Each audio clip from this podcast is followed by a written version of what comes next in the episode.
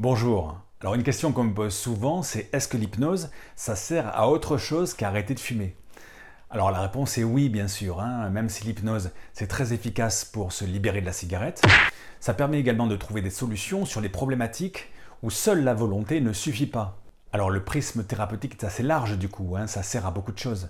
L'hypnose, par exemple, ça sert à lutter contre toutes les addictions. Addiction à la nourriture, addiction à l'alcool, à la drogue, au shopping, au jeu d'argent, mais ça permet également de retrouver un bon sommeil.